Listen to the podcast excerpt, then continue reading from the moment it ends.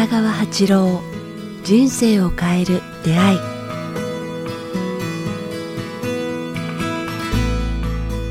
こんにちは早川洋平です。北川八郎人生を変える出会い、えー今日も北川先生よろしくお願いします。お願いします。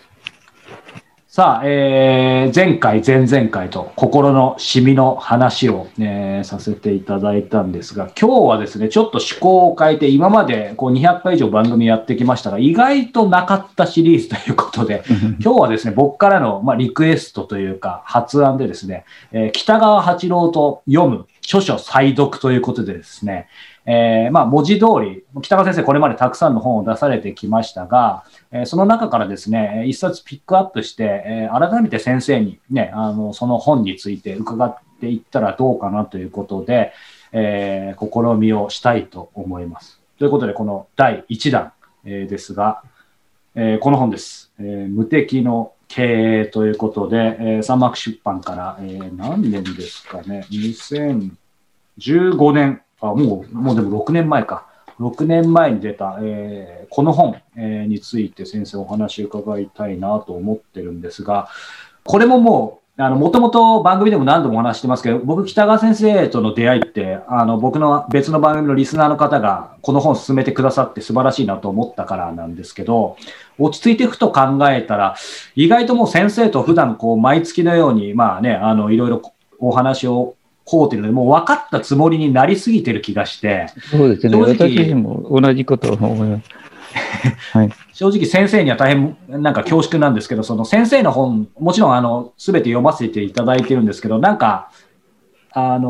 もうこの本なんてははっきり言うと、もう先生のと出会わせていただいてからきちんと、なんか、その後読んだかなってちょっと思ってですね、そういう意味で改めてこう読んだら、これはすごいなと、まあ本当に思って、あのまあ、そういう意味であの著者と語るでもいいんじゃないですかね。そうですね。なのでこう、直接著者に話を聞くっていうか。そうなんです改めてですけど、まあ、いろいろね、あの、ここで、まあ、再度ピックアップしたいとか、伺いたいこともあるんですけど、先生、一言でいいんですけど、この無敵の経営って、先生の中でど、どんな本ですか？まあ、もうタイトルの通りかもしれませんが。一言っていうのは書けないから本になるんですけどね。はい、あ、ごめんなさい。一言というか、ど、いやど、何を思いますか？あだから、あの、この無敵という意味を、が、こう、してほしいと思うんですね。やっぱ、あの、味方だらけの経営なんですね。うんうんだから無敵っていうのは敵なしではなくて、敵を殲滅するのだって、戦わない経営、戦わない生き方っていう意味での無敵なんですね。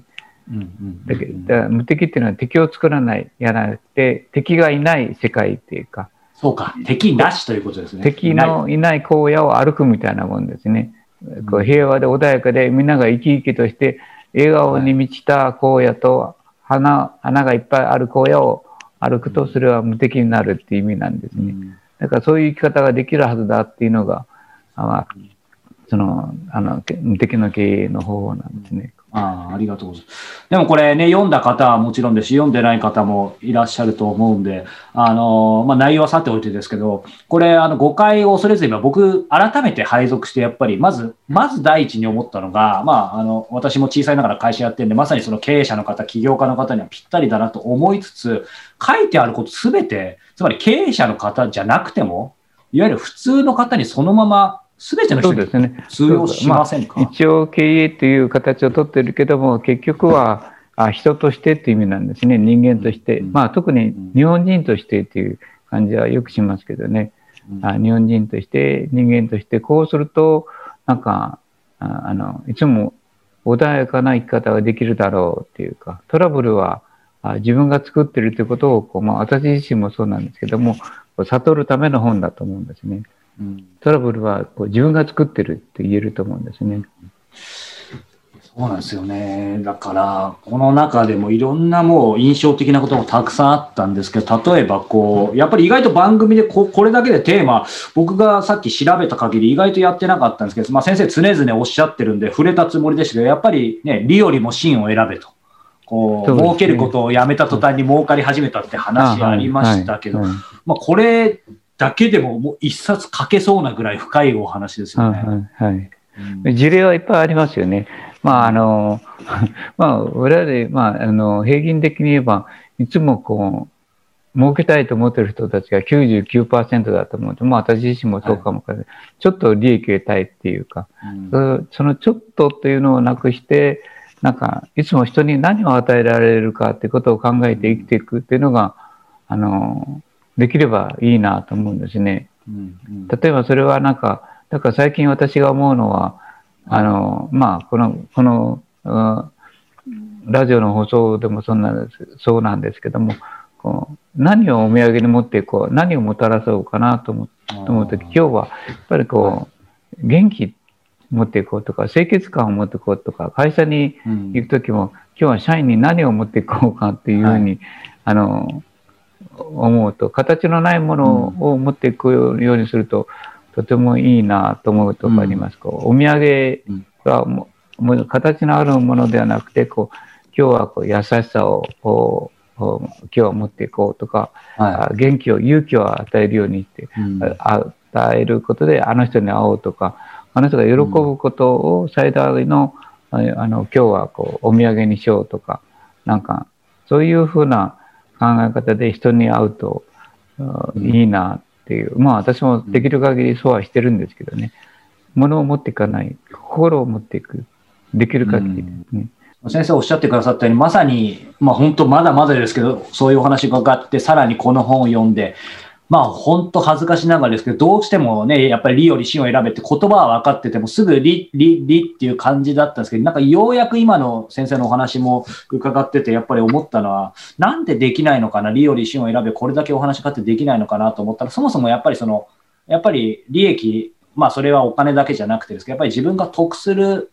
みたいなところにどうしてもフォーカス行きがちだったんですけど、その時に先生のお話が上がってた時に、今までは、いわゆる、ね、10%の損とかもそうですし、その、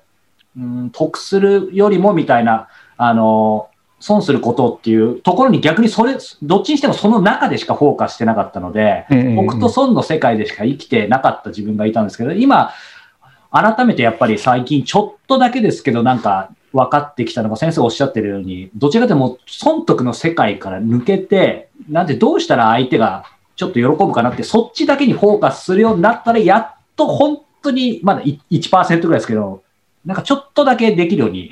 うん、なりつつみたいなそしたら、感じますね。あのき気がついてみたらこうトラブルが激減しているっていうことに気がつくんじゃないですかね。その前はうん。なんか知らんけどトラブルやぶつかることや嫌なことが前にいっぱいしょっちゅう起きてたっていう、うん。わずかちょっとののあの早川君の2、3%というおっしゃいましたけれども、実はもっとだと思うんですけども、わずか自分を譲る、欲を少なくする、ちょっと透明感を得る生き方をすると、まあ、なんとトラブルが減ることよっていう体験をえーしたのではないですかね。どうですかね？ああ、そう、いや、そうですね。なんか、おおっしゃる通りで、まあ、本当にありがたいことに、劇的に、まあ、もともとね、この数年先生のおかげで減ったんですけど、なんか最近、さらに減った感がありますし、なんか本当にお恥ずかしい話なんですけど、あの、人をこう喜ばせること、これ見てる方、近近親者の方は全然だって言われそうですけど、あの、なんか、喜ばせるとか、喜んでもらうっていうことが、こんなに楽しいんだっていう、つまり、なんとなくこの数年間、やっぱり先生からお話を伺いつつも、そうあらねばならないとか、やっぱり義務からみたいな苦しさあったんですけど、何が言いたいかというと、やっぱりそういう楽しさっていうのが、うん分かったというか、そういえば起業したての時ってそういうものもうちょっとちゃんと持ってたよなって、なんかちょっと思い出したみたいな、そうですね。なんかそそこが、まあ、先々週お話したように、心のシミのことに、まあ、なんか年末に気づいて、シミをちゃんとあるよっていうのを毎日書き出して、あの、最初見たくなかったんですけど、そのシミを見るようにしたら、ちょっとずつ、本当にちょっと分かってきたかなっていう。この間ですね、あの、思い出しました。早川君の話を聞いてて、あの、鹿児島の霧島で断食やったんですけども、ね。はいそ。の時もね、やっぱりあの、えっと、お父さんかお母さんをずっとこう内観してくださいっていうことをテーマにやるんですけども、その中でもしょっちゅう起きることなんですけど、うんうんもしもお父さんお母さんのいいところを見たら、帰ったら、えっと、お父さんかお母さんにありがとう言え、言ってみる自分をこう、イメージしてくださいってややるんですけども、は父父父と母に対して敵対してる人はもう20年間はあなんかありがとうなんて言えないって言いますかね。あんな親父にありがとう言えないっていうんでずっとう来た人がこう内観とか断食によって、あそうか。父親も本当は自分のことをこんなに大事にしてたんだっていうことが思い浮かぶことによってなんかい許さなかったのは自分の方だったんだっていうことに気づいてそれからい。あかえって勇気を持って絶対言えない。あんなやつにあんないつも自分をほったらかしてなんか自分勝手に生きてたあ父親にありがとうなんて思って、でもある時勇気を持ってそれを言った途端に、相手父親も号泣し自分も号泣して全ての今までの17年間何だったんだと思うくらいうんあその氷が溶けたっていう体、経験、まあそれに近い人何人もいらっしゃるんですけどね。はい。だからまあ、さっき言ったように自分を変えて、そのたった一言のありがとうを許すっていう行為すら非常に難しいっていうのは僕よくわかるんですよね。だからそれをやるには年月と気づきが必要だなっていう。まあ気づくだけではなくて、気づくことを実行できる年月が自分の中から成長っていう本当ですね、ね。必要だなと思いますね。でも今の、あの、そのね、あの、ご両親、親にありがとう、その20年くらい、こう、全然できてなかったこと、勇気がいるけど、そこで変わるっていうところの話と、ひょっとしたらちょっと関連するのかなと思ったんですけど、この本の中に、えっ、と、こういう文言もあったんですよね。やっぱり逃げることをやめると意外とトラブルは小さくて済む。うんうん。これはもう、まあ、プライベートもそうですけど、仕事とかで、やっぱり今まで、もうこの数年、やっぱりずっと逃げてたなと思って、思い切ってでも、やっぱり胆力じゃないですけど、飛び込んでいくと意外と小さくて済むっていうのは、本当その通りだなと思いますよね。本当に。まあ、思い切って飛び込まないといけないですね。逃げてばっかりだと、後回しにするという言葉と同じだけど、それでやっぱり逃げてはいけない時がやってきますね。その時やっぱり勇気を持って飛び込むと、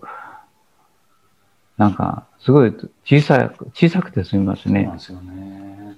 なんか怖いのが、こう、さっきのその、親との付き合い方、20年例えばもうあんまりいい関係じゃない、口を聞いてないなんかもそうかもしれないですけど、最初は本当にすぐそれこそごめんなさいが言えたりとか、まあ仕事のトラブルでも小さいうちにすぐね、自分で、あの、き火を消していけば、そんなに大きな、ね、た対価にはならないのに、やっぱりずっと逃げてると、ずっとまあいいやって思って、それを1年、3年、5年やってると、なんかもう、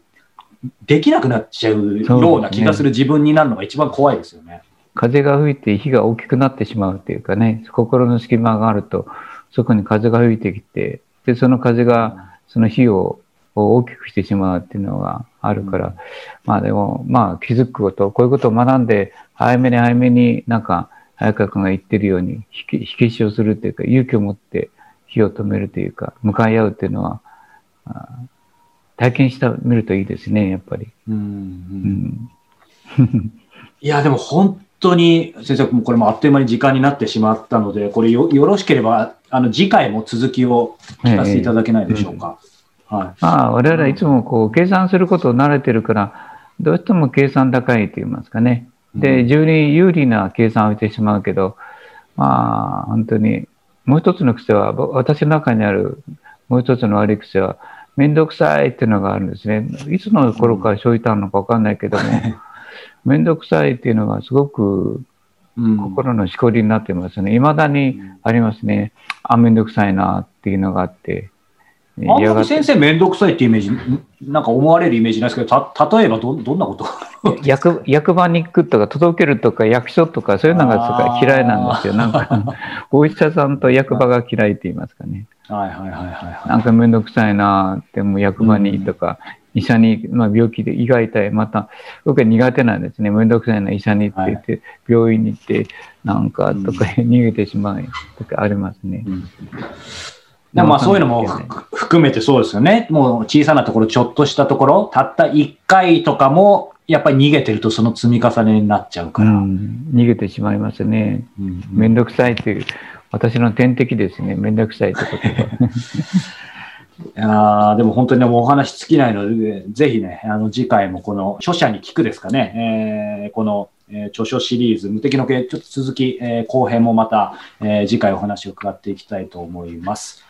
はい。ということで、えー、この番組を、えー、お聞きの方、皆様からのご質問、ご感想を募集しております。えー、詳しくは北川先生のホームページ、もしくは、えー、北川アットマーク、えー、キクタス .jp、北川アットマーク、KIQ.tas.jp までお寄せください。さあ、そしてもう直前ですね。あと数日後ですが、5月22日、えー、土曜日、えー、北川先生の講演会、えー、岐阜、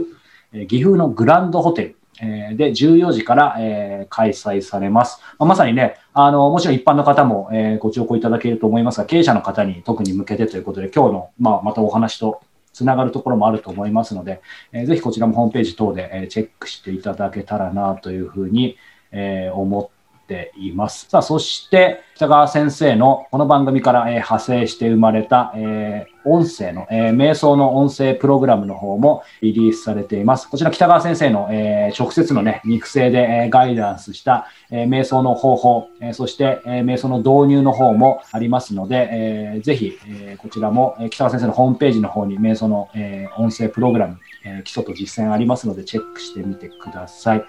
ということで、えー、今日も、えー、お届けしてきました。また来週も北川先生よろしくお願いします。ありがとうございました。よろしくお願いします。ありがとうございます。